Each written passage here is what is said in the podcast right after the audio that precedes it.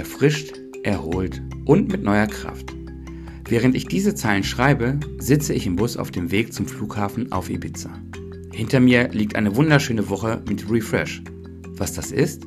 Nun, jedes Jahr im September bieten wir eine Freizeit an, um gemeinsam den Sommer im Süden mit Sport, geistlichen Inputs und einer tollen familiären Gemeinschaft zu verlängern.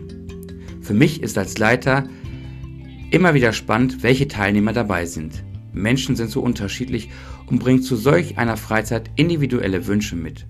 Mein gesetztes Ziel ist es aber, dass sie nicht nur körperlich erholt und erfrischt werden, sondern vielmehr geistlich auftanken.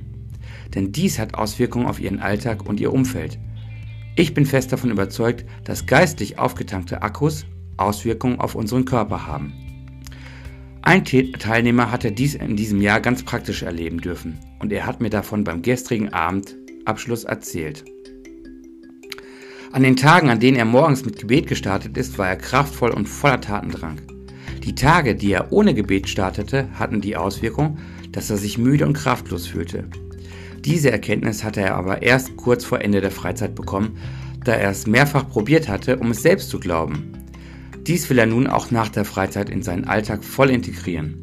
Vielleicht wagst du auch mal den Selbstversuch, wenn du nicht jetzt schon mit Gott in den Tag startest. Ein Start mit Gott ist das beste Power-Frühstück, das dich erfrischt und für den Tag stärkt. In der Bibel steht in Jesaja 40, Vers 31, aber alle, die ihre Hoffnung auf den Herrn setzen, bekommen neue Kraft.